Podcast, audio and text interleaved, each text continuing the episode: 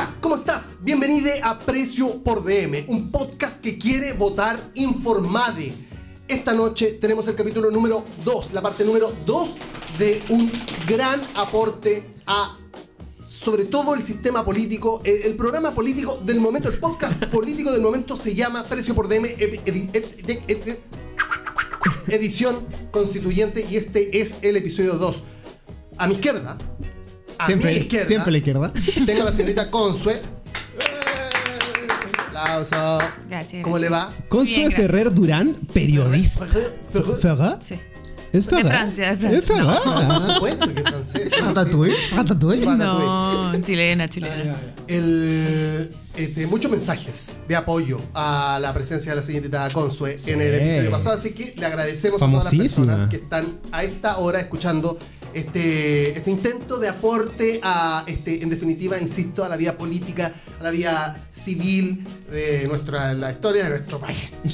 A mi derecha, Uf. que se dice que A, es un poquito... a mi izquierda, a mi izquierda. A la izquierda. A la izquierda de la Consué. A la izquierda de la Consué. Derecha, cero derecha. De hecho, en este programa de Frentón no vamos a, a- ya acotarnos. Sí, yo encontré que hay que transparentar. sí, ¿de qué vamos a hacer? Me autopresento. Andrés Adelante, Muñoz. Andrés. Simón Muñoz Alfaro, el Chaya. El Siempre- Chaya, ahora aplausos. que ahora tengo el honor de estar por segunda vez acá hablando de eh, política.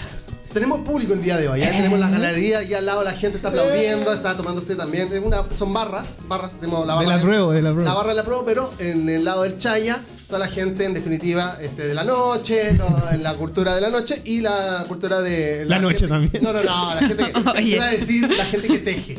Ah, sí, también, La también. gente también. que La teje. comunidad tejeda. Sí. Sin más que decir. ¿Por dónde quieren partir el día de hoy? Señorita, usted tiene ahí Yo tengo una muy matea, Sí. tiene todos los apuntes, por favor, Sí. oriéntenos. Sí, a esta porque, conversa. Bueno, no, yo creo que nos quedaron muchas cosas pendientes del capítulo anterior y creo que abordamos como solamente una arista de las constituciones y después dije, y conversando con otra gente, quizás falta hablar un poco en general de lo que son las constituciones, eh, que son las partes que componen una constitución. De lo gravitante que son también. Claro. Entonces me acordé de todas las notas que yo escribí alguna vez en mi vida periodística explicando durante el proceso constituyente y creo que sería interesante abordar dos conceptos que tienen que ver con el poder constituyente. Perfecto. ¿ya? Entonces, eh, creo que, bueno, como ustedes saben, y creo que en este minuto del debate todo el mundo lo sabe, la constitución es como todo. La carta fundamental. La carta fundamental, la carta magna, como la normativa de las normativas. El contrato social. La casa de todos y todas, sí. Eh, es como la, el instrumento que está por encima de todo, que tiene supremacía por todas las otras normas jurídicas. Y eh, lo que yo me acuerdo que a mí me pareció bien interesante al principio es como lo que le da legitimidad a una constitución, que es que surge del poder constituyente originario, que es como lo que tiene el poder de generar la constitución de una república. Y eso reside en la nación, que somos las personas. Pero cuando hay un plebiscito, por ejemplo, o cuando hay una elección de convencionales, ¿qué es lo que uno hace? Va, vota, y mediante su voto uno le confiere como ese poder La, representati- la representatividad. a los convencionales. Exacto. Entonces, al final, el organismo, el órgano que pasa a tener este poder constituyente es la convención, que fue la que discutió y debatió y todo lo demás, y ahora nos toca a nosotros cerrar ese proceso, ratificando si nos gustó su trabajo o no nos gustó su trabajo. Exacto. ¿Cierto? Un, tra- un año de pega, sin ir más lejos. Y eh, en general las constituciones tienen dos partes. Por una parte están la como declaratoria de derechos y libertades, que es un poco lo que conversamos en el capítulo pasado, que en este caso tiene que ver, pucha, un montón con, en el- de las cosas que recuerdo que conversamos, derechos sexuales y reproductivos, educación, eh, salud, Salud, seguridad social, vivienda, medio ambiente también. que son va- varias cosas bien innovadoras, como dijimos. Y hay otra parte que tiene que ver con la arquitectura política del país, de la forma que adquiere eh, el poder Claro.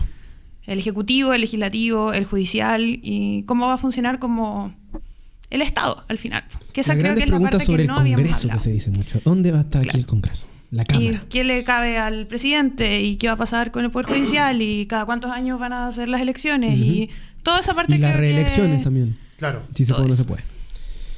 O, ah, eh, digo, por ejemplo, eh, haciendo, poniendo un alfiler en ese tema, en términos como de la participación política, de, de- de- de los funcionarios públicos, caso Longueira, por ejemplo. Ese loco está tiritando hoy por hoy, en el sentido de que si se aprueba esta, esta nueva constitución, él dejaría, no, no podría asumir nunca más cargos públicos, por ejemplo. Claro. Más allá de que en volada ya está viejo, bueno, estos hueones también como que chupan hasta que en verdad le quedan dos días de vida, pero digo, este esta constitución empieza a, a subsanar esos errores que hemos tenido siempre, digo, errores forzados. po. O sea, son, son errores que, digo, no, no, no, no son errores, sino que son como cosas que tuvimos que asumir de hueones que, que, que nos hicieron vivir de esto- dentro de ese parámetro, ¿no? De- milico, básicamente. A me refiero.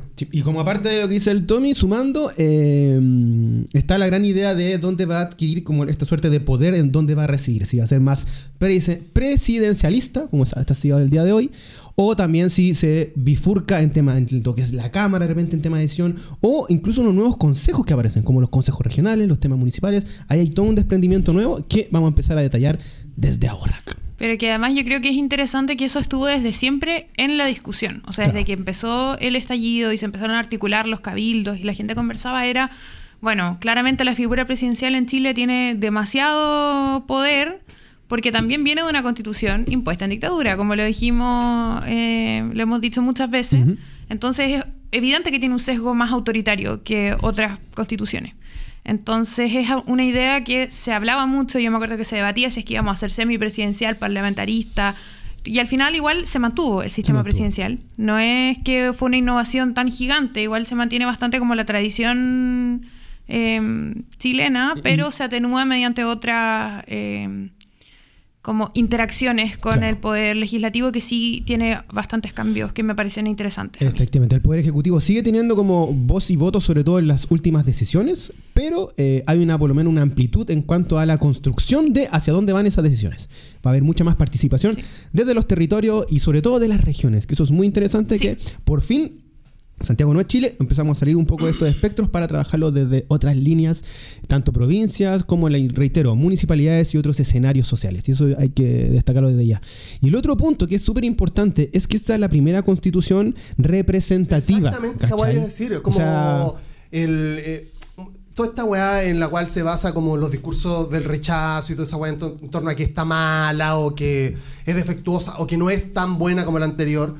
Como yo no entiendo cómo las personas no pueden sentir eh, como esa como lo contrario a la dignidad, digamos, esta weá como indigna de vivir bajo un sistema que nosotros no decidimos y que no hemos decidido hasta el momento. Claro. Y lo importante de equivocarse, porque en definitiva si yo me equivoco de última, ponele que no esté perfecta, este, ese, ese equivocamiento, este, asumo, asumo la responsabilidad de, un- de una persona que participó en, en- en un, en un hecho civil. O sea, estoy partici- por o primera sea, vez. tú fuiste parte. ¿cachai? Aquí fuimos parte de todo O eso. sea, claro, claro, a lo que voy es que personalmente, yo, yo eh, contando mi historia, si tú querís, es como. Nunca me importó la política a mí. Nunca me, no me importa, de hecho, mucho. Pero, el, pero la vida en común, este, mm, alguna vez soñé con participar. Este, y esta es la instancia para eso. Eh, ahora, si sale bien o sale mal, de última yo decidí, ¿cachai? Yo, yo, yo participé de eso y tomé, estuve, estuve activo en el proceso, ¿cachai?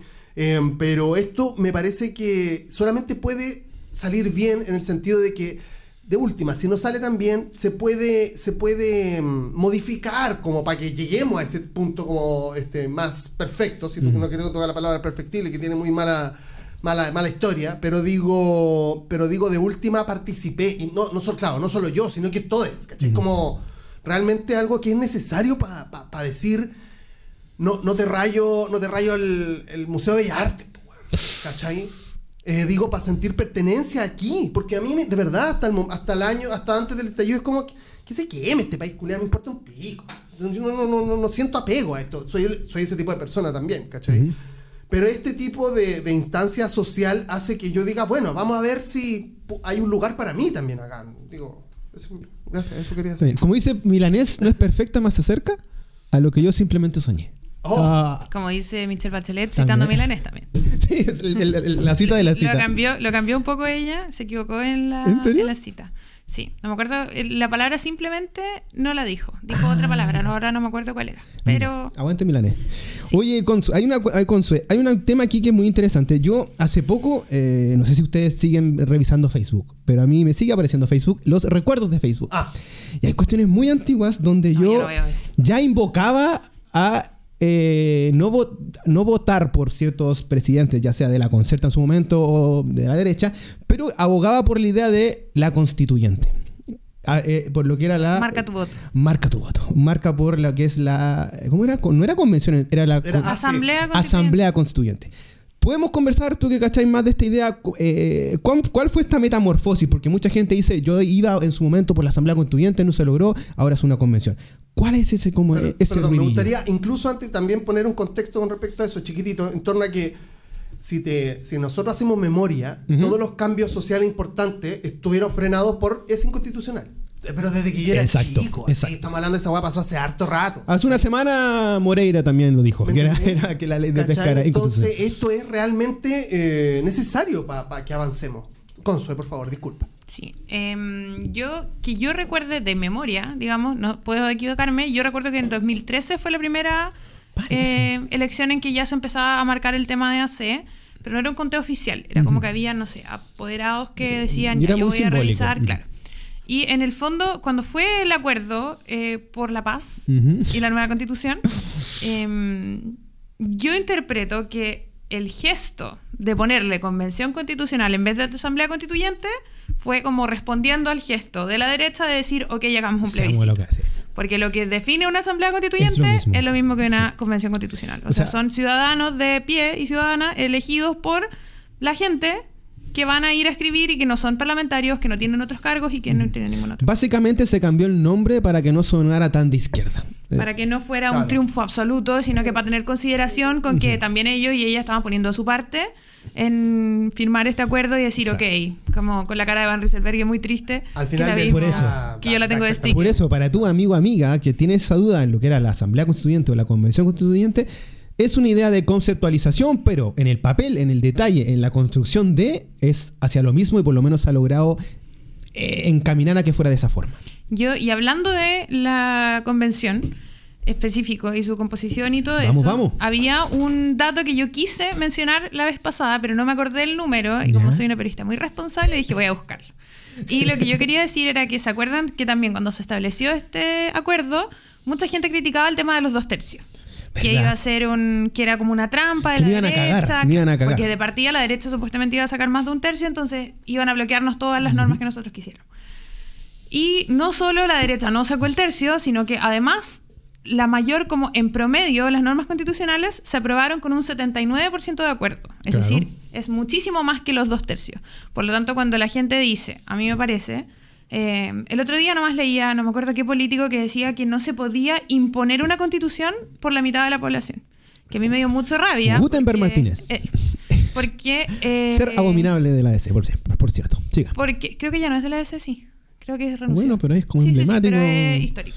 Y em, claro, porque esta persona te tratan de torcer el concepto de la democracia, que es 50 más 1, ¿verdad? Y te dicen es que esta constitución, si es por 50%, no es Representativa de la mayoría. Claro, cuando nosotros fuimos los que fuimos a votar, elegimos a nuestros representantes, que fueron mucha mayoría con respecto a em, lo que hoy día es la oposición, eh, la fuerza política de oposición, y además los acuerdos son amplísimos, o sea, casi 80% de todas y todos los convencionales estuvieron de acuerdo en las normas que entraron. Por lo tanto, la, la, ah, la propuesta constitucional es un consenso muy grande, Exacto. ¿cachai? Hay un gran consenso y sí, salieron algunas normas que eran ridículas, pero esas no pasaron de las comisiones, no pasaron del pleno, o sea, lo que quedó en el texto es algo en torno a lo cual hay un gran, gran consenso. Es verdad. Y no dejemos un, un putito de lado antes, Tommy, es que eh, ahora todos ya están hablando como del 5 de septiembre. Como Sí. que la- la- el discurso se fue para el domingo, o sea, prácticamente el lunes. Desde ahí vamos a empezar. Ya sea porque eh, dicen que van a ganar el rechazo, ojalá que así no sea, o el apruebo con sus respectivas dimis y diretes que se va a cambiar por aquí y por allá. Pero ahí ya están planteando unas figuras que no son ni siquiera los dos tercios. Entonces, desde ya digámosle a la gente que si llegase a ganar el rechazo, lo que venga por ningún lado va a ser igual de representativo de lo que está ocurriendo hoy por hoy. O sea, eh, tengamos Lo eso que muy... venga no es No representativo. va a ser representativo a nivel de mayoría. Se- Desde ya se está encaminando a que sea mucho más la figura del Congreso metida, de las cámaras. Y van a ser los mismos de siempre que lo han hecho hasta toda la vida. E incluso ceder un poco más con la misma derecha, ¿cachai? En cuanto a el tejimaneje de la construcción de todo. Igual para mí es un discurso que se sostiene en la ficción de los políticos de la elite chilena. O sea, De hecho, cuando salió el acuerdo como de la gente por el apruebo diciendo, ya, si esto se aprueba, nosotros vamos a impulsar estas reformas, y yo dije, perdón, pero ¿quién le movió la jaula? O sea, de verdad, yo por algo no voté convención ¿Por qué no mixta? ¿cachai? ¿Por qué la capa la está usando tú? Esperen a ver lo que dice la gente. O sea, si realmente la cuestión gana por 50,0001 y no hay un consenso, se abrirá la discusión ahí. Se abrirán, no sé, nuevos cabildos, nuevas asambleas y ver qué es lo que la gente quiere cambiarle. Exacto. Pero tú arrojarte una representatividad que no tienes porque eres presidente de un partido, no eres, yo no te elegí de ninguna manera, ¿cachai? Entonces, Tú creo... tienes tu opinión en tu sector, digamos, a eso me refiero. O sea, a esto- Claro, a eso te o refieres sea, tú. los digo- partidos políticos no tienen legitimidad Sí, para claro, decidir claro. lo que va a pasar con una constitución que se habilitó en un proceso totalmente ciudadano, ¿cachai? Son excluyentes. El diputado o la diputada senador, lógico. senadora es ajeno. Lógico, claro. O el alcalde, la alcaldesa es y ajeno además a lo no que saben pasó lo acá. que va a pasar, no saben cuál va a ser el porcentaje de apoyo. Claro, claro, Entonces, claro. Ahora lo que- primero vean si hay consenso o no hay consenso y después seguimos con la conversación. Claro. Pero eso de adelantarse a qué es lo que vamos a reformar, a mí me parece que no al lugar. ¿Y eso se puede hacer reformar así como tal cual, onda, este, no sé, ¿cómo, cómo se reforma algo? Los mecanismos de reforma están contenidos en la propia constitución Imagínate. Está el detalle de qué es lo que ocurrirá. De hecho, se supone que y este tiene quórums más bajos que el actual. Por Exacto. lo demás. O sea, si este 5 de septiembre o, eh, lamentablemente llegase a ganar el rechazo, el mismo presidente, hoy por hoy, quien da lo mismo el apellido que fuera, porque Claro. tiene que ser cualquier presidente si hubiera estado, tiene que eh, dar el mandato de empezar un nuevo proceso constituyente. Eso está claro. Lo que ya hicimos es todo de nuevo, ¿cachai? Pero puede que, perdón, este, salgámonos de la figura de Boric. Hablo de, puede ser Por lo mismo cualquiera. dije, Sí. por lo mismo que dije, sí ¿quién, y que quién- no. quién hubiera estado de presidente? Ya. No, no le quise poner un apellido. Eso quiere decir que si hubiese habido un presidente de derecha, hubiese dicho, no, no quiero, no quiero, eh, y gana el rechazo, por ejemplo, dice, no, no, no, no empieza, no empieza Ahí yo creo que hay debate. Hay un debate como eh, interpretación constitucional, digamos, de gente que sabe más que uno, pero que, eh, como lo que les explicaba, el poder constituyente originario y todo lo demás, la nación, las y los y les chilenos, fue a las urnas y dijo, yo quiero una constitución nueva, 80%. Claro. Más allá de lo que pase con esta propuesta, que se rechaza esta propuesta, no anula el 79% de ciudadanía que dijo fuera, la constitución claro. no es válida, la actual. Que no es un tema Por de lo gobierno, tanto, es un tema de Estado, claro. de nación. Vale, Por lo vale, tanto, vale. habrá que ver cuál es el mecanismo para otorgarse una nueva constitución. ¿Cachai? Que yo realmente tampoco me quiero poner en ese escenario porque no tengo idea de lo que va a pasar. Pero lo que yo voy es que no es como que, ah, se rechaza la constitución, listo, borrón y cuenta nueva, No. volvemos a lo que teníamos antes. O sea, hay una opinión muy contundente de la ciudadanía en Ah. contra de la constitución actual. Por lo tanto, la constitución actual no es válida, aunque pierda el- la, la propuesta. No puede actual. haber una reforma de lo ya existente. Entiendo. Ese es- eso es lo elemental. Creo que Tiene no- que haber de, de frentón un cambio y una algo nuevo. O puede haber un plebiscito que sea, ¿qué prefieres? ¿Otra convención o Claro. lo que sea? ¿O reformar la actual? Y si gana reformar la actual, nosotros le pasamos ese poder constituyente a esa opción y es válida, pero tiene que pasar por la ciudadanía. Sí, no a- puede a- a- imponerla los partidos a políticos. Claro, la figura claro, que fuere. que- quién- de quién Ahora, sería propio también preguntar o imaginarse si es que estamos preparados en términos de desgaste. Así como que, ya, uh, supongamos, eh, eh, apruebo o rechazo, lo que sea. Y, y- y el bando contrario dice, no, me gustaría que eh, preguntemos a la gente si es que, quiere, si es que realmente respalda esta decisión. Ujú. Este, y, por ejemplo, gana el rechazo. Y ese 79% ustedes, ahora, ustedes, esta es la opinión de ustedes, ¿creen que volverían a ir a las urnas para decir, sí, quiero otra constitución, quiero una constitución nueva y todo? ¿O creen que fue más un aspecto del momento, del momento más crítico en, los últimos, en las últimas décadas de nuestro país, en torno al estallido social? Yo creo que sí, que es una cosa Con ese que la gente 79, tiene, tiene eh, no sé si será un número, un punto más, un punto menos, no tengo idea, pero creo que, eh, de hecho, creo que no corresponde volver a hacer la misma pregunta. O sea, si hay que hacer una pregunta de nuevo es cuál es el mecanismo nuevo que vamos a Claro. elegir. Pero eh, lo que sí creo que cuando tú hablas del tema del desgaste, que me ha pasado conversando con gente, porque la constitución es un tema que mucha gente me pregunta. En el almuerzo, en el carrete. claro, claro, claro. Y En el chat. eh, que es un poco la apuesta que dicen como los analistas y todo, que ahora estas dos semanas se define en las conversaciones. O sea, Mm. ya que no hay encuesta, porque es- la última se podía publicar el sábado pasado, eh, que la encuesta en general funciona para mover los votos, que tampoco hay debate, como pasa con las segundas vueltas presidenciales, Exacto. que es- son puntos de atención altos En este caso, eh, lo único que quedan son los eventos masivos Y el boca a boca. y el boca a boca. y las discusiones y lo que y que por lo demás, como teoría del segundo escalón, Es mucha gente lo que te convence es que alguien en quien tú confías vote de cierta manera y los argumentos que esa persona. Bueno, pero el fin de semana me pasaba que hablaba con la amiga de una hermana de mi hermana chica y me decía que bueno, que estaba más o menos indecisa, había votado a prueba en el primer eh, plebiscito, votó nulo en la presidencial. Y ahora no sabía bien qué votar porque había cosas que ella había conversado con sus papás y no sabía si le convencían, pero lo que de por sí no se- estaba segura era que no quería volver a la situación de estallido social. Ok. Y ella ¿Me- me pensaba que si el rechazo ganaba, esto volvía a quedar la caga. Y era como, yo realmente no sé, No sé. como ya estamos aquí. Y la otra, el otro mm, testimonio que recopilé, que ese a mí me dejó shook. Una- los papás de una, una amiga de mi hermana también, pero otra, que votaron apruebo primer plebiscito, cast, No. segunda vuelta, y votan apruebo ahora. ¿Por qué? Porque dicen, ya estamos en esta. Como que ya hicimos todo esto, como ya quemémonos con la wea, ¿cachai? Como ¿Cachai? si funciona, funciona, si no funciona, no funciona. Sí. Entonces No yo quiero escuché más, no eso quiero y yo dije, no puedo hacer ninguna conjetura, porque onda, a mí no se me hubiera ocurrido sola eso. Por lo tanto, realmente tú no sabes qué es lo Sí. que va a llevar a la gente a decir voto por A o voto por B, ¿cachai? Sí, yo lo digo, eh, me lo, me lo- es que hay que ponerse. yo- a ver, nosotros y las personas seguramente que están escuchando esto, más o menos tenemos una opinión firme. ¿Cachai? Nosotros sabemos, hemos pasado por ciertas cosas, hemos vivido en ciertos lugares que nos han dicho, oye, mira, el camino de este país debería ser este. Tenemos el voto claro. Sin tenemos, eso en común. eso no quiere decir que incluso, porque yo digo, un- una persona de 60, yo te digo, ya, se desgastó, pues, bueno, si en verdad, bueno, un estallido social y después esto, que no se sabe mucho para dónde. También, yo lo había dicho en el episodio anterior, la convención creo que si en algo falló fue en la comunicación.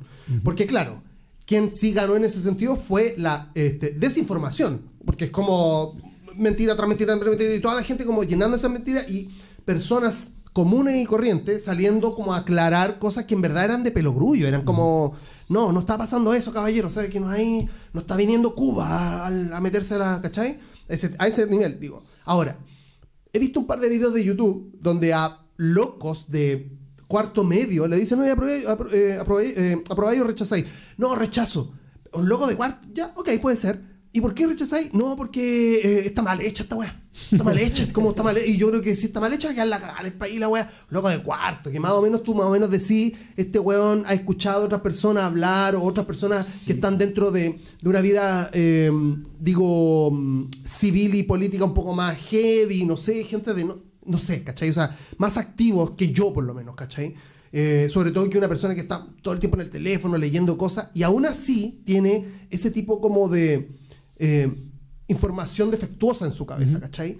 Eh, y por eso pregunto y por eso planteo ese contexto, ¿cachai? Porque seguramente como él, niño, y otros abuelos, porque digo, eh, son el foco de personas que se pueden desinformar, estarán en esa, ¿cachai? En O el sea, desgaste. O sea, primemos por un tema que es casi como sociológico del chileno y la chilena, que le encanta el tema del statu quo. Debe ser Sí. como que países... Yo, yo voy para donde... sí. Chile es un. Históricamente, hasta lo que, lo que ocurrió el 2018, ese. ¿Cuánto fue? 18 de octubre del 2019, 19. perdón. Eh, desde ahí siempre lo, lo habíamos conversado en la vez anterior. Chile se destacaba por ser un país muy del statu quo, de no movamos mucho las piezas, somos súper estadistas, eh, puta presidencialista, nos gusta mucho la figura como paterna, incluso con, con una presidenta de presi- en- en- dirigiendo todo desde la autoridad. Eso cambió. Pero como bien dice la Consue, eh, el escenario es súper ambiguo y poco de, de nivelar, porque, como bien dices tú, está desde el cabro chico de cuarto medio, que lo más seguro escucha a los papás, A los papás. como también O ve está, cosas en TikTok. o cómo está el Pero, tema de pero TikTok. también el estallido empezó con secundario. O sea, creo yo no, no Es que no haría una generalización. Depende del colegio, depende de la familia, depende de tantas cuestiones al final. Sí. Por eso me estoy figurando meramente en los personajes. No estoy, Claro. no estoy viendo en una web social, estoy viendo desde la individualidad Exactamente, de sí. ese caro chico cuarto medio. Sí. Como también tú decís que eh, las, los- las primeras que saltaron el metro y eh, la, la- ¿Cómo se llaman? las cosas de los Torniquete. torniquetes. Los torniquetes Claro. fueron las chicas, las escolares. Sí. Las Entonces, eh, las cabras, hay un, todo un movimiento eh, que en ese momento fue así, representativo, pero hoy por hoy no sabemos cómo se mueve cada figura. De Sí. verdad que es es súper eh, salvaje, por decirlo Sí, así, es agreste salvaje. lo que va a ocurrir, porque no sabemos, no tenemos el detalle de la cuestión. Y, y eso. Yo- hay una cosa que yo quiero citar que la leí hoy día con mucha satisfacción porque ¿Esperanza? salió, sí, salió en la segunda, contexto. No sé si ustedes han, segunda, han encima. podido ojear la segunda últimamente, que en la segunda el plebiscito está cerrado hace mucho El tiempo. rechazo ganó Pero hace- hoy hace- día- hace tres meses. No. Hoy día sale la nota que se llama Encuestólogos en la incertidumbre. Un porcentaje relevante se define a última hora. Mm. Y yo lo vi y yo dije, o sea, si ya la segunda está admitiendo que los eh, encuestólogos están en la incertidumbre, quiere decir que hay agua en la piscina, ¿cachai? Obvio. Y citaban un estudio que lamentablemente, porque tengo solo pantallazos de la segunda, no estoy suscrita, no puedo leer el detalle, pero No te me acuerdo cuál es el estudio, pero lo hizo una universidad, por ejemplo, que fue la UDD o algo así, no me acuerdo, que veía en qué momento de la presidencial la gente había decidido su voto, Ok. ¿ya? Entonces, en general, el 37% lo había decidido desde antes de que empezaran las campañas. Es decir, yo sé perfectamente quién es mi candidato, me da lo mismo lo que pase en la campaña, lo sé. Pero si tú eso lo desmenuzas, de eso, el 52%, o sea, un 52% del total Claro. es eh, del rango C2 y C3, socioeconómico. Claro. Y por otra parte, del segmento E es solo 21%. Por lo ¿Sé tanto, ¿Cuál es el segmento E? el más bajo. El más bajo. Entonces, por ejemplo, eh, entre la gente que lo decidió la última semana antes de la elección, el 14% ¿Debate? es E ¿Ya? y de la gente de los estratos socioeconómicos más altos solamente 7%. Entonces, lo que esto te sugiere es que las personas que esta semana están definiendo su voto son los sectores populares, la gente que tiene menos ingresos económicos, menos como capital sociocultural, Claro, claro, menos relación con la política. Entonces, por eso decían también en esta misma nota que eh, saben perfectamente la gente, las personas que están haciendo la campaña, que lo que tienen que hacer ahora son cosas como lo que está haciendo la prueba de el apruebazo en Pudahuel, Sí. en Puente Alto, en ir a estos lugares que son los centros urbanos, donde que si mueven a la gente a votar, está comprobado, porque así pasó en el plebiscito Sí. anterior y así pasó en la segunda vuelta presidencial, si tú motivas a esas personas, tenéis la elección ganada. Sí. Porque por como dimensión de la cantidad de gente que vive es mucho más grande. Ah, efe- efectivamente. Y te mencioné del debate porque se sabía, como estábamos conversando hace un rato, que en un momento influenció en ciertos números lo que fueron los debates. De ahí uno de repente decía, puta, ¿sabes qué voy a votar por este? Porque en el debate Sí. eh, se enfocó en otra. O, o se, O me desconvenció Me, desconvenció, no sé. Pero eh, lo que más importó en su momento fueron los territorios. Y ahí eh, hay que decirlo que en la última campaña lo que ocurrió en regiones fue hiper mega importante. Lo que pasó en regiones. Prácticamente nosotros Santiago estamos acá, no Claro, vemos, claro. pero efectivamente hubo un trabajo muy brígido en provincia, en regiones donde quizás ahí se sostuvo todo y Porque también el, lo que ocurrió. el estallido tuvo raíz en todo el país. O sea, yo me acuerdo cuando empezó el estallido, cuando estaban los eh, estudiantes haciendo sus protestas, yo recuerdo que yo estaba en un club de lectura de ensayos feministas. Y tuvimos el lunes eh, esa sesión, el viernes fue el estallido social, y empezamos a hablar de esa cuestión. Y yo, que soy de Chillán, dije, perdónenme, pero o sea, lo que pase con el pasaje del metro acá en Santiago, ¿tú crees que va a movilizar a alguien en otro lugar? ¿Allá en Chillán? A mí, ¿qué me importaba en el colegio lo que pasaba con el metro en Santiago, ¿cachai? Como estos santiaguinos creen que una, ¿cachai? Y em, luego empieza a pasar esto, que yo creo que, bueno, muchos factores deben haber incidido, pero fue como esta represión brutal que sufrió la población, que fue como, bueno, les tiraron a los milicos en Santiago, entonces nosotros salimos en Viña. Después les tiraron a los milicos En en, Viña, nosotros salimos en Conce. Antofa, y así, y al final, bueno, como se dice siempre, fue como la chispa que encendió todo, que yo no pensé que iba a tener ese potencial porque era algo muy territorial de Santiago. Pero lo tuvo porque claramente eso te demuestra que la gente estaba harta. Y aquí yo quiero, y quiero empalmar con lo que estaba hablando la Consue de eh, que esta constitución, la nueva constitución, esta nueva propuesta, efectivamente va eh, enfocada, digámoslo, de frentón a esos públicos, a ese Claro. C, a esa D, a ese E. Se nota. Ahí está. No, y, la y no- y campaña. descentralizada. Y la campaña que eso están haciendo hoy por yo. hoy es súper de los territorios. O sea, yo creo que. No sé si ustedes han visto Do- gente dos del millones rechazo. de puertas por el apruebo. Exacto. No sé si están viendo gente del rechazo moviéndose con eso. Yo solamente he visto volanteo falso de mentiras, básicamente, fuera del metro. Pero de ahí a una actividad que sea, llámese, una banda eh, o gente de la opinión pública que esté en las Claro. calles, que esté en el puerta a puerta, no existe. Existe. No. Entonces, O sea, yo creo que esa también es- espirancita está ahí. Yo creo que también ellos saben a dónde tienen que apuntar. Y probablemente no van a apuntar a mi barrio porque ya saben que en mi barrio todos votan a prueba. No, mm. Entonces, también creo que es posible que no estemos viendo lo que están haciendo o que su terreno donde más pueden ganar sea las redes sociales La y las fake news la y están usando las herramientas que tienen, digamos. Pero creo yo que, mm, que sí, que hay un trabajo grande de puerta a puerta y que yo estoy esperando lo que va a ser el cierre de campaña, porque creo que ese día voy a saber si voy a estar tranquilo o no. Porque no sé si recuerdan, el cierre de campaña de Boric y de Kast Sí. que las imágenes aéreas del cierre de campaña de Cast que fue en el Bicentenario, sí había gente. Pero el- yo fui al cierre de campaña de Boric. Yo con mi también aquí en mamá. Almagro, acá al lado. Sí. Y era una cuestión que de hecho nosotros nos fuimos temprano, fuimos un ratito nomás, porque mi mamá está enferma, entonces queríamos ir un ratito no mucho rato. Ella quería verlo en persona. Así como el día de la marcha más grande, fuimos cinco minutos también a la plaza a que mirara cómo estaba la cosa. Y em, fuimos para allá y después yo veía las imágenes y era una cuestión que alejabas, alejabas, alejabas la imagen y seguía viendo gente. Y ahí es donde tú dices, bueno, no podí hacer como que las magnitudes son similares. O sea, La en- claramente... La encuesta no, de- no decían esto. Claro. Entonces, yo creo que los actos multitudinarios que se hagan también van a definir mucho. O sea, por ejemplo, yo tengo mucha expectativa de lo que va a pasar el sábado con el capolicanazo feminista.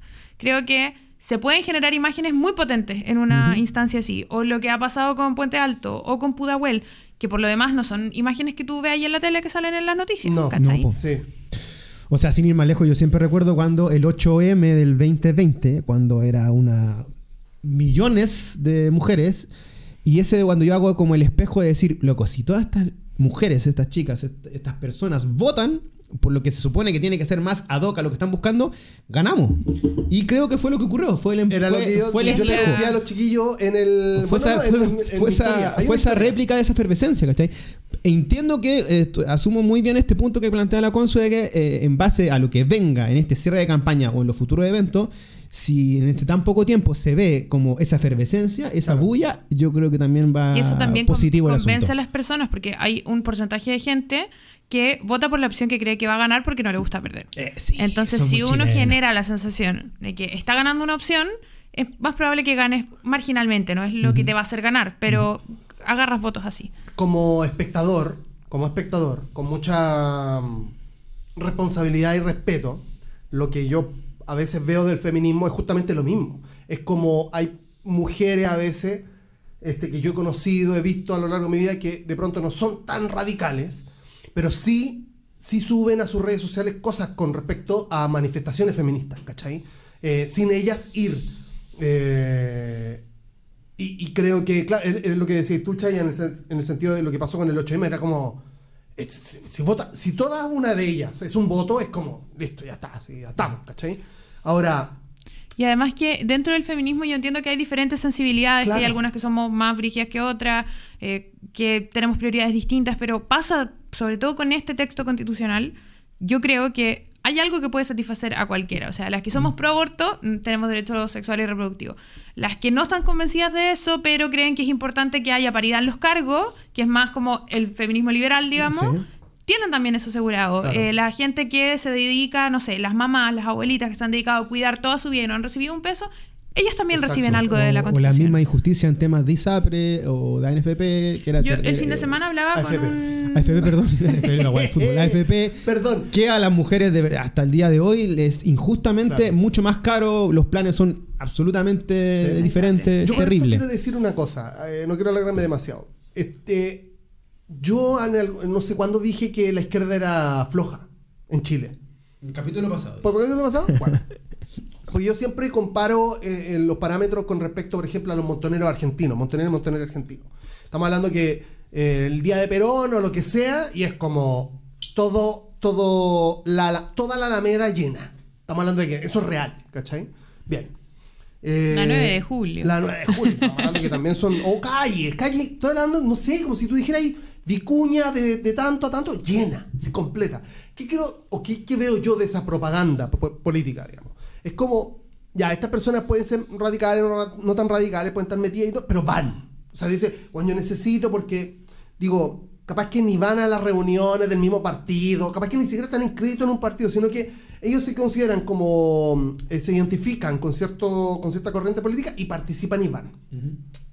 El sábado eh, el sábado, el sábado, el sábado pasado, este, fui a grabar un video a las calles de Santiago eh, y había una, una manifestación de, de, mm, de opiniones populares. Estamos hablando de Ucamau, que ni se, ni se vio. Ucamau, bueno, todo- toda la izquierda más este, mm, participa- parti- participativa. Por el apruebo, evidentemente. Em, creo que no salió en ningún lado. Ah, sí. Creo que no salió, o muy pocos lados, redes sociales seguramente, pero estamos hablando de que era mucha gente. Sí, pues. Moviliza ni un atado tampoco. Que le decía a mi amigo el Pancho eh, en el momento que lo vi, o sea, perdón, en el momento que ya pasó, ni una, ni, ni una molotov, ni una piedra. Pasó bien, buena onda, todos para la casa, y era como algo también. sin- que- quiero decir con esto, no hay precedentes de esto. ¿A qué me refiero? En definitiva, están cambiando las cosas. ¿Cachai? Pueden haber protestas sin, porque digo, yo en los 90, 2000 es como protesta de la iglesia. La iglesia salía a marchar y había molotov. Era como, indistintamente lo que había era violencia, ¿cachai? Y ahora hay una participación política mucho más este, sana, creo yo, creo, decir yo, participativa, donde quieren como mostrar realmente una opinión. Eh, a lo que voy es que con esto es como, sí, estoy de acuerdo con ese último día o últimos días de, la, de las últimas como manifestaciones eh, de- en pos del- del- del- del- del- de, de la opinión de la prueba, ¿cachai? Que va, va a dictaminar finalmente lo que va a pasar después en la urna. Creo yo. Estoy- de acuerdo con eso. Señorita, ¿algo más? Sí, o sea, me pareció muy interesante este espacio de análisis de la actualidad, pero a mí me gustaría hablar de la constitución. Sí, vamos, Sí, sí, vamos, sí. vamos, vamos. Ya, habíamos hablado de la descentralización, que yo creo Ujú. que es importante porque creo que es un anhelo que existía, sobre todo hablando de que se articuló el estallido en todo el país. Y eh, la constitución habla de eso, eh, le entrega más autonomía a las regiones y genera también como instrumentos, por así decirlo, nuevos, que son como los territorios, eh, tengo los nombres por acá, em, territorios indígenas autónomos y las regiones especiales, como por ejemplo el archipiélago de Juan Sí. Fernández, eh, Rapa Nui, el territorio antártico. Sí. Y, eh, y eso confiere la obligación al Estado de apoyar específicamente estos territorios que tienen necesidades distintas. Y lo que pasa también con los territorios indígenas autónomos es que, nuevamente, como hemos dicho, hasta el cansancio, se definen por ley. Es algo que te marca un principio, te dice esto se va, va a ser reconocido, ya vamos a ver de qué manera, digamos, cuáles van a ser los territorios, cuáles van a ser los requisitos para que un territorio pueda reconocerse Claro. de esa manera, pero em, hace ese reconocimiento. Y em, No es que cualquier persona diga, soy indígena, voy a... esto- esta casa es mía. el terri- el Estado pasa a ser descrito como regional, a- se le suma esa palabra, y em, está la definición de un Estado plurinacional. Y todo el sistema de organización territorial se basa en la desconcentración y la redistribución de poderes entre la metrópoli y las regiones y las comunas, que es un poco lo que tú hablabas de los consejos em, regionales. O de los tribunales de justicia también regionales, que también van a estar. Es, es importante aquí con un tema que yo creo que si uno se pone a ahondar en el, en el detalle del argumento del votante rechazo, la eh, quizá hay, onda- hay que ahondar un poco en el concepto de la plurinacionalidad. ¿Qué es? ¿Por qué se cuestiona tanto? ¿Por qué causa ruido? Abro, abro debate. Uno de los grandes temas es porque dicen básicamente de que eh, puntualmente zona macro sur o al mapo, como quieras tú llamarle, es que prácticamente se van a mandar solos, van a tener un... Y Chile ya no va a ser un país de todas y todas, sino que va a ser subdividido. Ese es como el concepto abruptamente rápido que Claro. suena la idea. Pero, ¿qué es en realidad Yo la creo que ahí hay que irse como a lo que nos enseñaron cuando estábamos en el colegio, de las diferencias entre Estado, nación, etcétera. Ajá, ajá. O sea, em, la nación son las personas, digamos. O sea, por eso uno dice, yo tengo, tengo nacionalidad chilena. Em, por lo tanto, no es primera vez en la historia que un país, un Estado, que es como el, lo- el pegamento que une a los que viven dentro de un mismo territorio, tiene más de una nación. Hay muchos países, como por ejemplo, se citan siempre, pero Canadá. eh, Canadá, Canadá, Nueva Nueva Zelanda. Zelanda, que tienen a los maorí. O sea, es gente que su nación no es la neozelandesa, porque ellos vienen de otra tradición y Claro. tienen otra cultura. Y es deber del Estado reconocerlos en su diferencia y garantizarles sus em, derechos. Exacto. Entonces. Y deberes em, también. También, sí, Debe por ser. supuesto. Eh, es que, a ver. Es yo- el gran no punto. te- es no como claro. no porque un mapuche, un rapanui, un selkman, lo que fuere, haga tal cosa, llámese crimen, como lo hace un santallino o uno de Antofagasta, quien fuere, van a ser por tratos distintos. O sea, No. no, O sea, yo verdad, creo que- no. Eh, Esto lo clara. Sí, pero yo creo que sí es importante como, em, bueno, reconocer que se habla siempre de un Estado unitario que alberga diferentes naciones, Claro. que las naciones son los pueblos indígenas hoy reconocidos por la Constitución y se abre la posibilidad de reconocer nuevos en el caso de que se cumplan ciertos requisitos que tienen que definirse y sí se instalan ciertas como... em, cosas, no sé qué palabra ponerle exactamente, que tienen que ver con la plurinacionalidad, como por ejemplo el pluralismo jurídico, Claro. que tiene que hablar con que además de los sistemas de justicia tradicionales chilenos, existen los sistemas de justicia indígenas. Que, ¿Por qué? Porque las comunidades indígenas tienen sus propios sentidos de justicia para los propios conflictos que ellos viven. O sea, eso es una cosmovisión que es distinta a la nuestra. Y que yo no voy a dar ni siquiera ejemplos porque la verdad no conozco cómo funciona, pero yo me imagino, o sea, pasa algo dentro de una comunidad, ellos tienen una organización para decir, ok, esta persona tiene que hacer esto y esta otra persona es culpable, o sea... O que- políticas públicas de una misma zona. lo que se. Claro, pero en el fondo se habla de justicia. Ex- exactamente. No de eh, impulsar políticas nuevas, sino que de resolver problemas de juicios, digamos. Y lo que hace la Constitución es reconocer que eso existe y em, decir, ok, esto está, tiene la misma validez que el sistema nuestro, pero no dice que los problemas penales, por así decirlo, entre comunidades indígenas y personas, qué sé yo, chilenas, Eh, civiles. claro, no se van a resolver Etnia.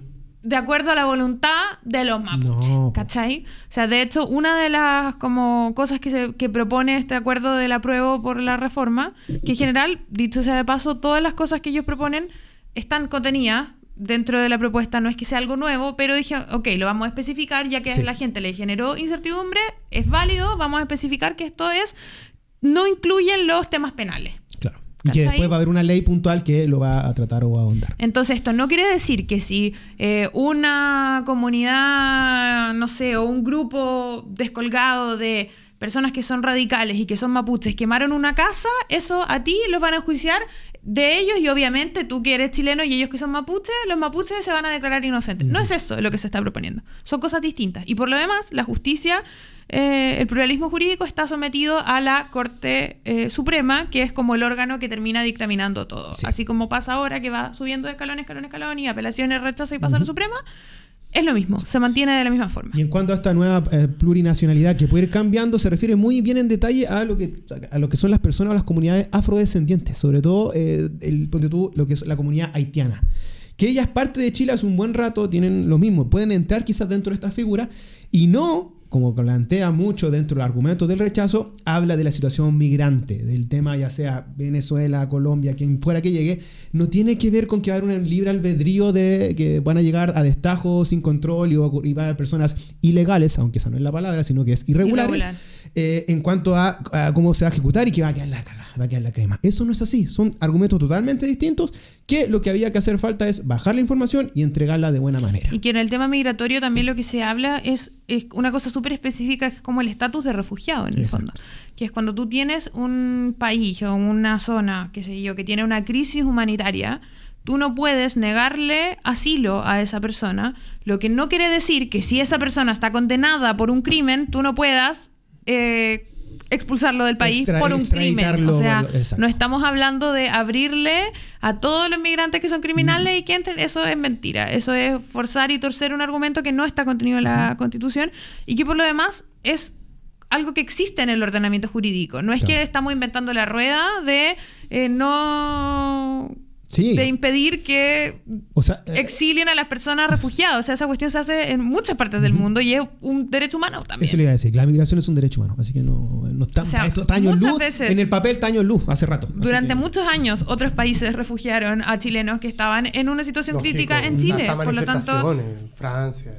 no estamos hablando de abrir la puerta a la migración de criminales. No es eso lo que se habla. Yo creo que estas ideas tan simples, amplias, pero simples, amplias en el sentido de un país, de un perdón, de un mundo moderno, este, evidentemente son, son prenden la alerta de las personas que solamente tienen como un cerco en su cabeza. El tuiteo, ¿Cachai? el Eh, tweet. Sí, pero sí, sí, pero es más amplio. Es, es, es una personalidad que hay en Chile. Estoy hablando de chilenos, chilenas. Estoy hablando de, del latifundista, de, de la persona que quiere controlar lo que pasa acá en términos de- de- de no, de no apertura. ¿cachai? O sea, no, no, hay como una weá de...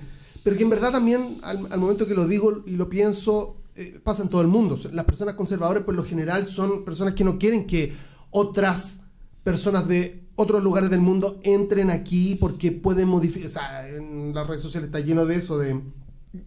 Ya no, de hecho, hasta en el canal de YouTube que tengo es como, no, llegaron estos y metieron como sus empanadas fritas y la cuestión, y como que no, no hay Bravo. una aceptación. ¿Cachai o no? Es como una aceptación. Pequeño para todos. Es increíble, una weá que evidentemente em, la aceptación de otras culturas en nuestro país es materia de enojo para personas que tienen una mente localista, Obvio. eh, donde, donde yo pongo una reja aquí y tú, tú de aquí para allá soy yo. Y tú de aquí para allá eres todos los demás, ¿cachai? Sí. Igual yo creo que es un tema en algunos otros casos, si bien reconozco que mucha gente ocurre eso de miedo a lo distinto, a lo desconocido y de gente que a lo mejor le ha costado tanto tener lo poco que tiene, que cualquier cosa nueva la ven como una amenaza, Claro. que dicen van a llegar los extranjeros a quitarme el trabajo, ¿cachai? Que en realidad no son los mismos trabajos que están haciendo. Lamentablemente los extranjeros tienen unos trabajos terribles también acá. O sea, son la nueva, eh, el grupo, nuevo grupo de vulnerables que están por fuera del sistema, que no tienen contrato, que, o sea, es, no es que vengan a hacerse la gran vida a costa de los pobres chilenos, digamos. Pero también yo trato de no ser como tan eh, drástica y pensar que la gente piensa de cierta forma porque es mala, por ejemplo. Es como, bueno, en su contexto lo entenderán de cierta manera, hay que hablar con ellos, hay que contarles, hay que mostrarles cómo son las cosas, pero yo entiendo que muchas veces proviene del miedo nomás, de, Sí. de la Sí, inseguridad, seguro. de... proviene del miedo y también proviene incluso de una estructura casi sociológica demográfica. O sea, lo que está pasando acá en Chile ocurrió hace, no sé, 100, 50 años en otras partes del Cono Sur, pero aunque no lo crean, nuestra querida y maravillosa cordillera siempre ha influenciado en este, esta, en la llegada o no llegada Claro, de, de somos migrantes. como lo último, entonces como que no... Como dice Montaner, en, en el último rincón del mundo somos Claro, nosotros. Y claro. recién ahora, por un tema casi por la tecnología, la modernidad, hay más acceso de las que las personas, de los Sí. migrantes, lleguen a Es Chile. increíble. Pero en otros países, El último lugar. Pasaba hace rato. El último lugar del mundo. eso. O sea, en el último Argentina, rincón, lugar del ejemplo, mundo. No, lugar. En Argentina, por ejemplo, todos sabemos, voy a hablar una de, de- de- de conocimiento público, pero la llegada de los este, israelitas, los italianos, es como, sí, los españoles incluso, es como que siempre se habló de la migración, era una cosa que estaba ahí, era, ¿no? y nosotros nomás que, por eso te digo, a mí mismo me pareció, este, ¿está bien dicho a mí mismo? Parece que no. sí. ¿Sí? Bien. Por ejemplo, yo les conté la vez pasada, parece que había comprado una- un lente para mi cámara y había ido como a graneros, una wea así, a comprarlo. Y a mí me pareció extraño, raro, este, el hecho de ver personas como haitianas, una comunidad haitiana por ahí. Era como, sí, porque yo siempre viajé a estas como, siempre estuve más o menos relacionado a ese tipo de weas por, por ir a otras regiones de Chile y no ver personas, por ejemplo, afrodescendientes. Sí, es como, y ahora empezáis a ver las que están en las plazas, por la realidad de Chile actual, en sí. Claro, claro, claro. Este, y a estas personas, como viven en el miedo, en ese, en ese miedo de no entren dentro de mi metro cuadrado, claro, por ahí lo entiendo, el miedo, sí. Sí. Tal cual. Otro punto, señorita, que tenga usted que Sí, quiera el trabajar. sistema político. Ájale, ya. Lo que habíamos hablado de la distribución entre los poderes del Estado. Que eh, hasta ahora teníamos un, pre- un sistema, de- decíamos, predominantemente presidencial. Sí. Y en la Constitución se definen algunas cosas, como por ejemplo que la figura de la presidencia de la República, sea presidente o presidenta, em, va a concentrar sus poderes en tres ámbitos, que es el económico, la seguridad y la potestad reglamentaria. ¿ya? Pero el poder ejecutivo se... em, de hecho, en- si tú lees el texto, primero se define el poder legislativo y después el poder ejecutivo, lo que también hace un cambio de foco. O sea, acá eh, le vamos a dar otro estatus a lo que es el poder legislativo hoy en día. Y el poder legislativo es fue em, bien polémico, por ejemplo, el tema de que el Senado cambia de nombre, Ujú. que en el fondo el Senado desaparece y lo que se genera es otra cosa Ujú. distinta. Y em, Las cámaras regionales. ¿no? sí, eh, sí, pero pensé una cosa, pero la voy a decir después. Ujú. Em, claro, lo que hace la propuesta es buscar que se redistribuya el poder a través de un modelo presidencial clásico que tiene una reelección inmediata, Sí. máxima, en este minuto, eh, pero que va a tener mayores contrapesos en el legislativo, que es lo que se ha llamado bicameralismo asimétrico. ¿ya? Que quiere decir que las dos cámaras no van a hacer lo mismo que es un poco lo que pasa hoy día, que es un espejo. O sea, las cosas Senado, pueden entrar por el claro. Senado y después la aprueba el Senado y pasan a la Cámara. Y si la Cámara la aprueba, se promulga. O bueno, comisiones Claro, chicas. se puede dependiendo de lo armar que con los diputados a aceptar, pero el Senado te lo O baja. puede entrar por el, la Cámara de Diputados y después el... Pero hacen más o menos lo mismo, solo que tienen quórum distintos y que en general es más difícil eh, elegir un senador que elegir un, Son vitalicios, un diputado. Hasta hace poco eran vitalicios. Entonces, hubo un dictador eh, dentro de esa. Y designados también, hasta hace poco. muchas veces eh, sí es verdad que cosas que se lograban en, el, en la Cámara de Diputados se paraban en el Senado. Pero más allá de que eso ocurriera, eh, lo que yo encuentro interesante es que lo que se genera acá, claro, el Congreso va a contar con dos cámaras, pero es diferente al modelo actual porque el poder político va a estar en la Cámara de Diputados, que se va a elegir eh, de manera representativa, que no está definido exactamente cuántos escaños van a ser, porque la Constitución no entra en ese detalle.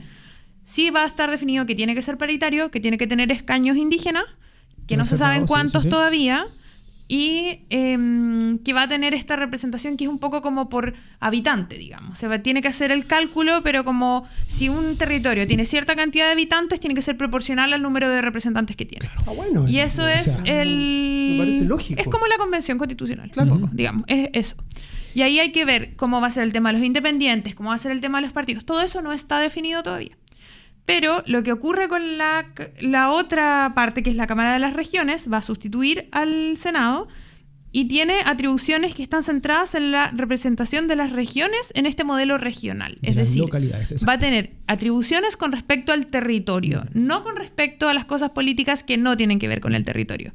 Y lo otro que a mí me encanta, yo que soy de región, es que todas las regiones tienen el mismo número de representantes. Es decir, Magallanes deja de tener tres senadores, mientras Santiago tiene cinco o siete, ya no me acuerdo cuántos son, creo que son siete. Pero em, todas las regiones pasan a pesar lo mismo, Exacto. porque no es político, es territorial, es una- un criterio distinto. Entonces, el Congreso de Diputadas y Diputados representará proporcionalmente a la población y la Cámara de las Regiones será integrada por un mismo número de representantes por región. Las regiones van a tener voz en la misma medida, sin importar el tamaño o los habitantes de cada una. Y la Cámara de las Regiones no va a tener las mismas funciones, por lo tanto no tiene injerencia sobre las mismas leyes que el Congreso.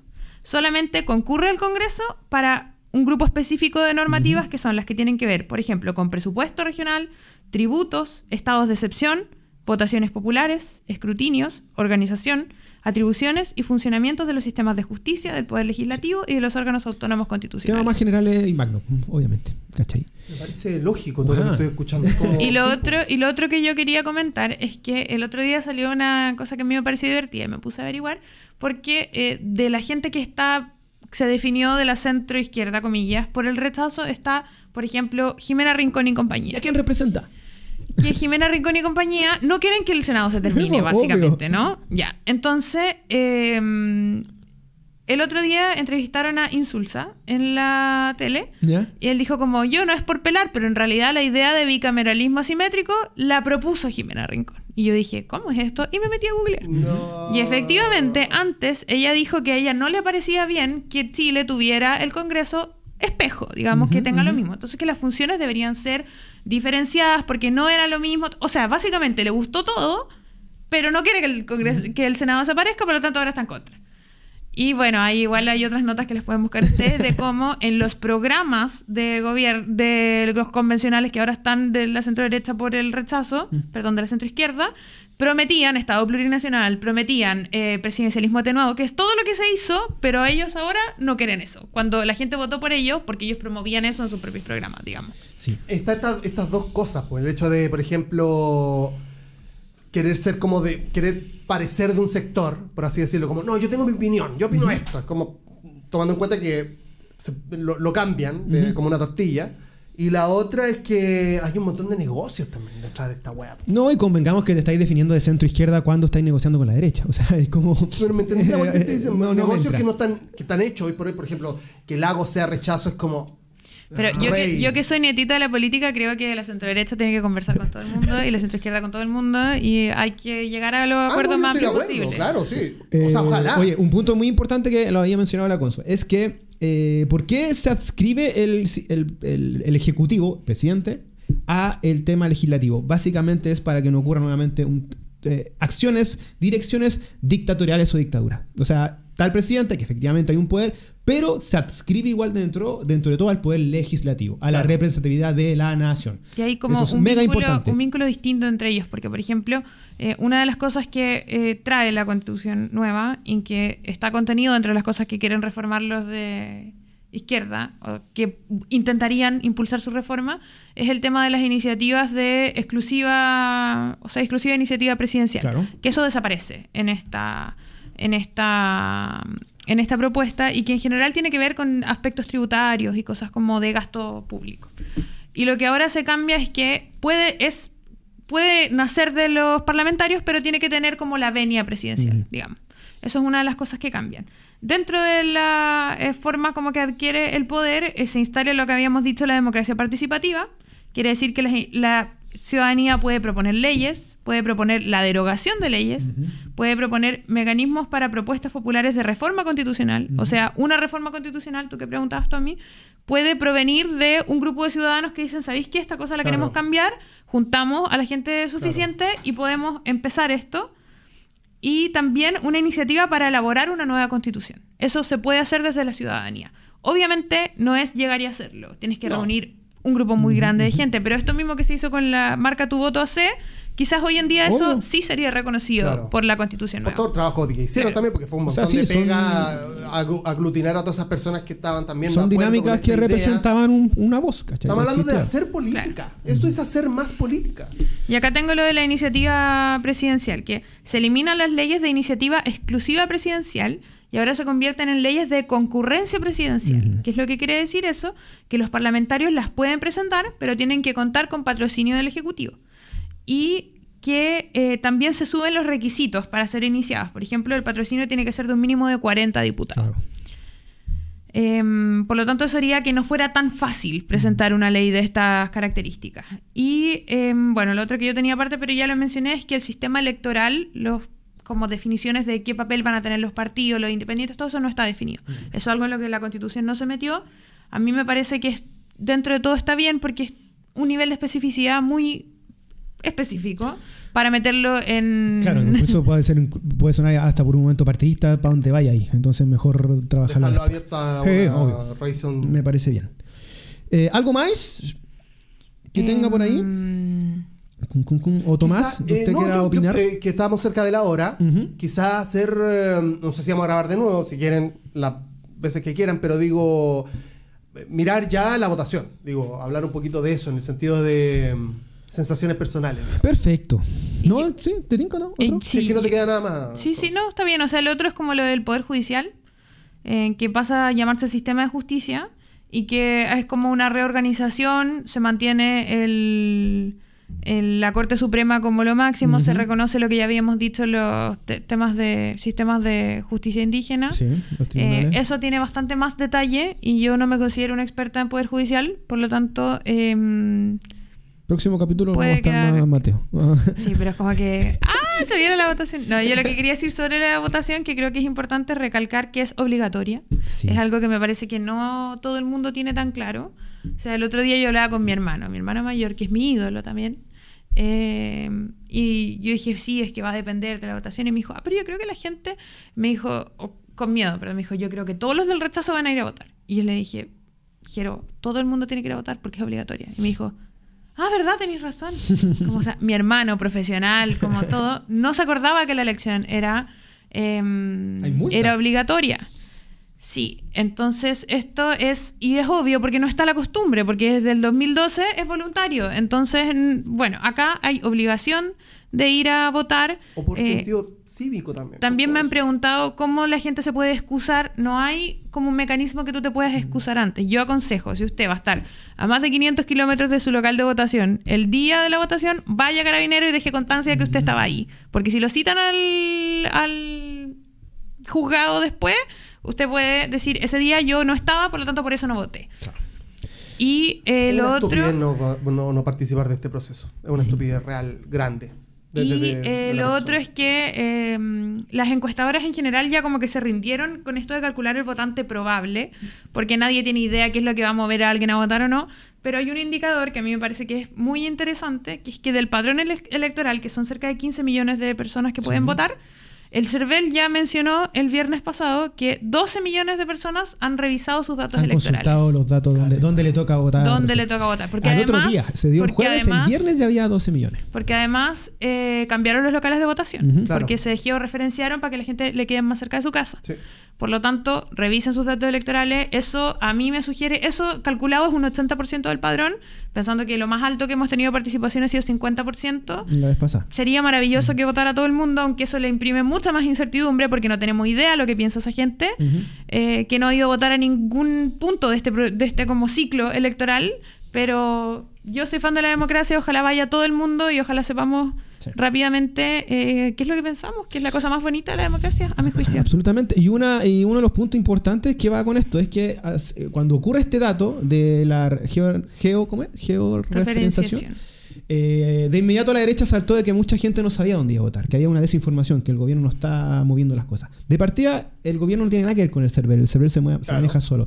Pero salió este tremendo dato que, si se bien se dieron lo- lo- los datos del jueves, ya el viernes, al otro día, habían 12 millones que habían consultado por sus datos. ¿Cachai? O sea, es como, bueno, no está, ocurri- no está pasando lo que ustedes están diciendo. Efectivamente, la gente sí se está informando el- por dónde quiere votar. El otro dato es que, bueno, además de las filas que se arman para recibir la constitución gratis, que eso ha pasado en muchas partes, se han entregado, no sé, la que yo tengo que me la compré, lleva nueve ediciones LOM de esta, eh, de esta constitución, siendo que partieron así como, ah, la voy a imprimir por si acaso, y está- se fue agotando, agotando, agotando.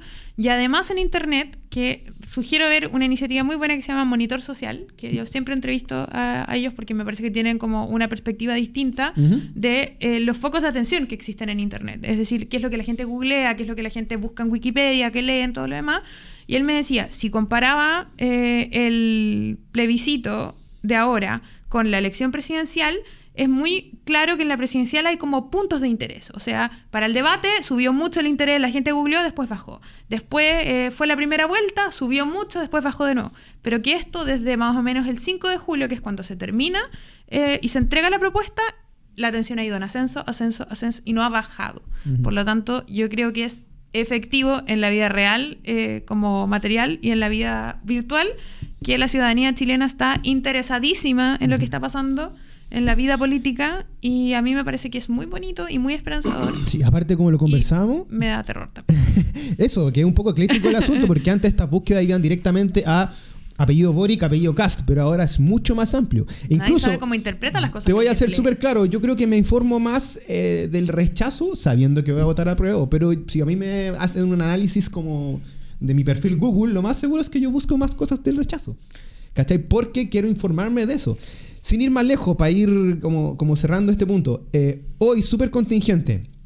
Eh, la franja del rechazo sitúa una, un, un spot donde se ve un, un- una- un hombre, un chico trans que tuvo, tuvo que prostituirse porque faltaba, sin ir más lejos, como en grandes resúmenes del cuento, es que le faltó amor a su vida. No había amor en su vida. Y él dice que con el rechazo va a haber mucho más amor en la vida.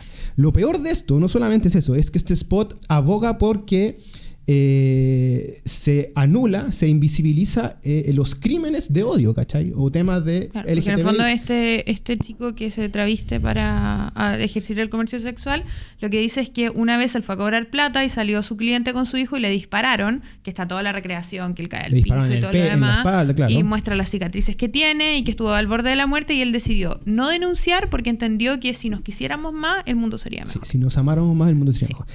Punto uno, invisibiliza los crímenes de odio, ¿cachai? Porque se supone que parece que el amor de un padre y un hijo, que no puede, que el hijo no puede ver que su padre está eh, pidiendo comercio sexual.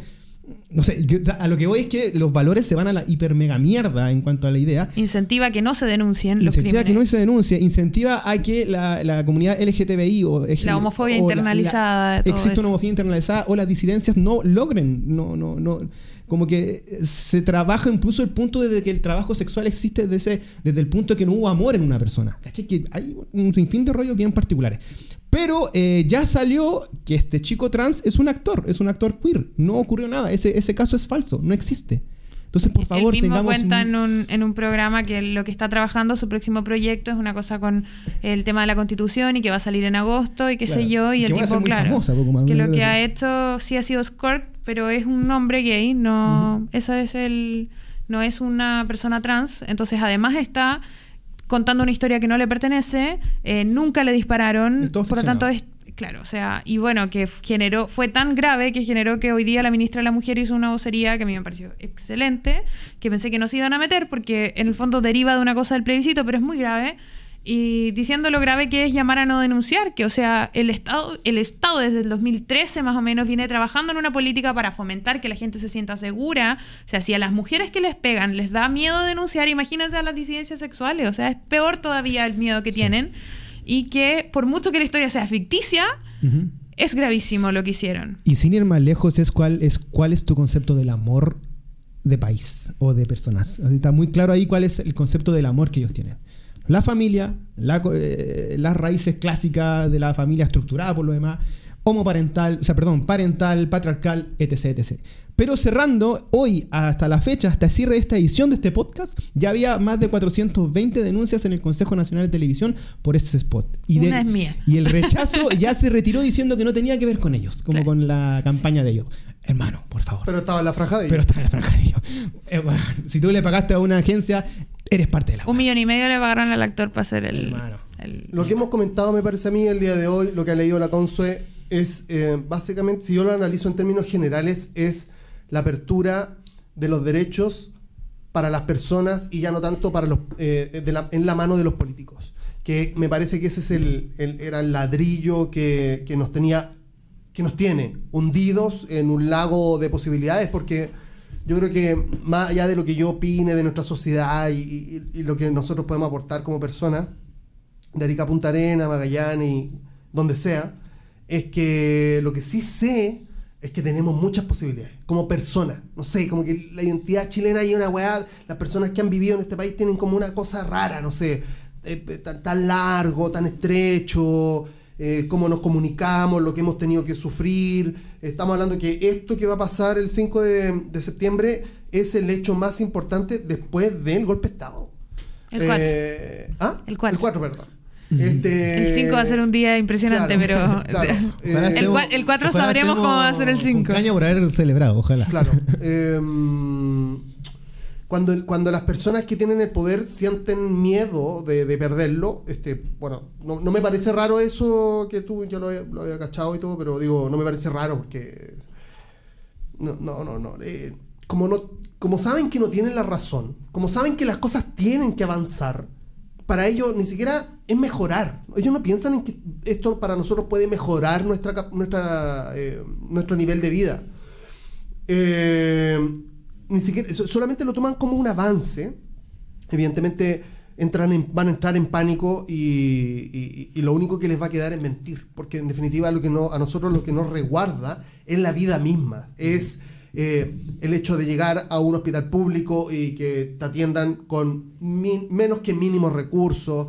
Es una persona trans siendo perseguida. Es eh, siendo una mujer que no puede denunciar, golpeada, eh, donde sabemos que las cosas están mal, pero no se pueden cambiar porque la constitución así lo dicta. Entonces, eh, nosotros sabemos que no es que tenemos la razón, es que nosotros vivimos acá.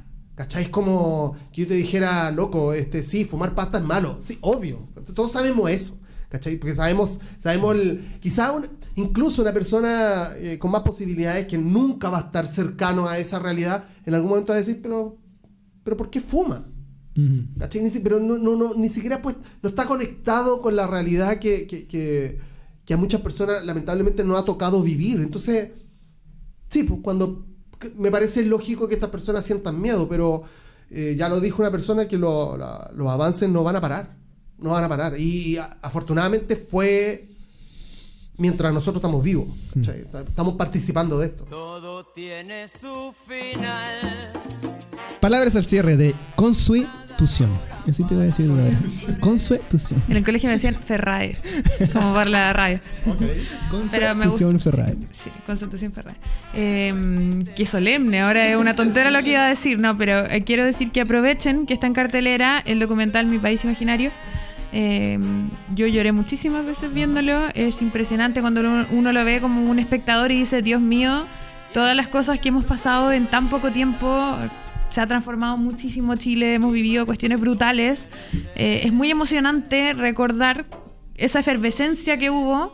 em, que entre medio van con eh, testimonios de personas que estuvieron luchando, eh, personas que sus ojos se les fueron mutilados por el Estado, entonces es, de verdad es impresionante, impresionante, impresionante. Yo soy muy mala para los nombres, el director es el mismo de la batalla Pato de. Chile. Chaya- yo dije, Chaya me ayudará con su nombre. Eh, creo que es muy histórico, es muy bonito, me parece que HBO lo va a subir también. El 4, el mismo 4 de septiembre. Así es que recomiendo mucho verlo y la verdad yo salí del cine pensando, tal como Nona Fernández dijo en la segunda, si gana el rechazo me va a dar depresión. Porque realmente ha sido tan bonito y tan impresionante todo lo que hemos vivido que sería muy triste que, que terminara de esa manera. Pero bueno, yo Sí. insisto, soy nietita de la democracia y estaré expectante de saber lo que piensa el resto del país.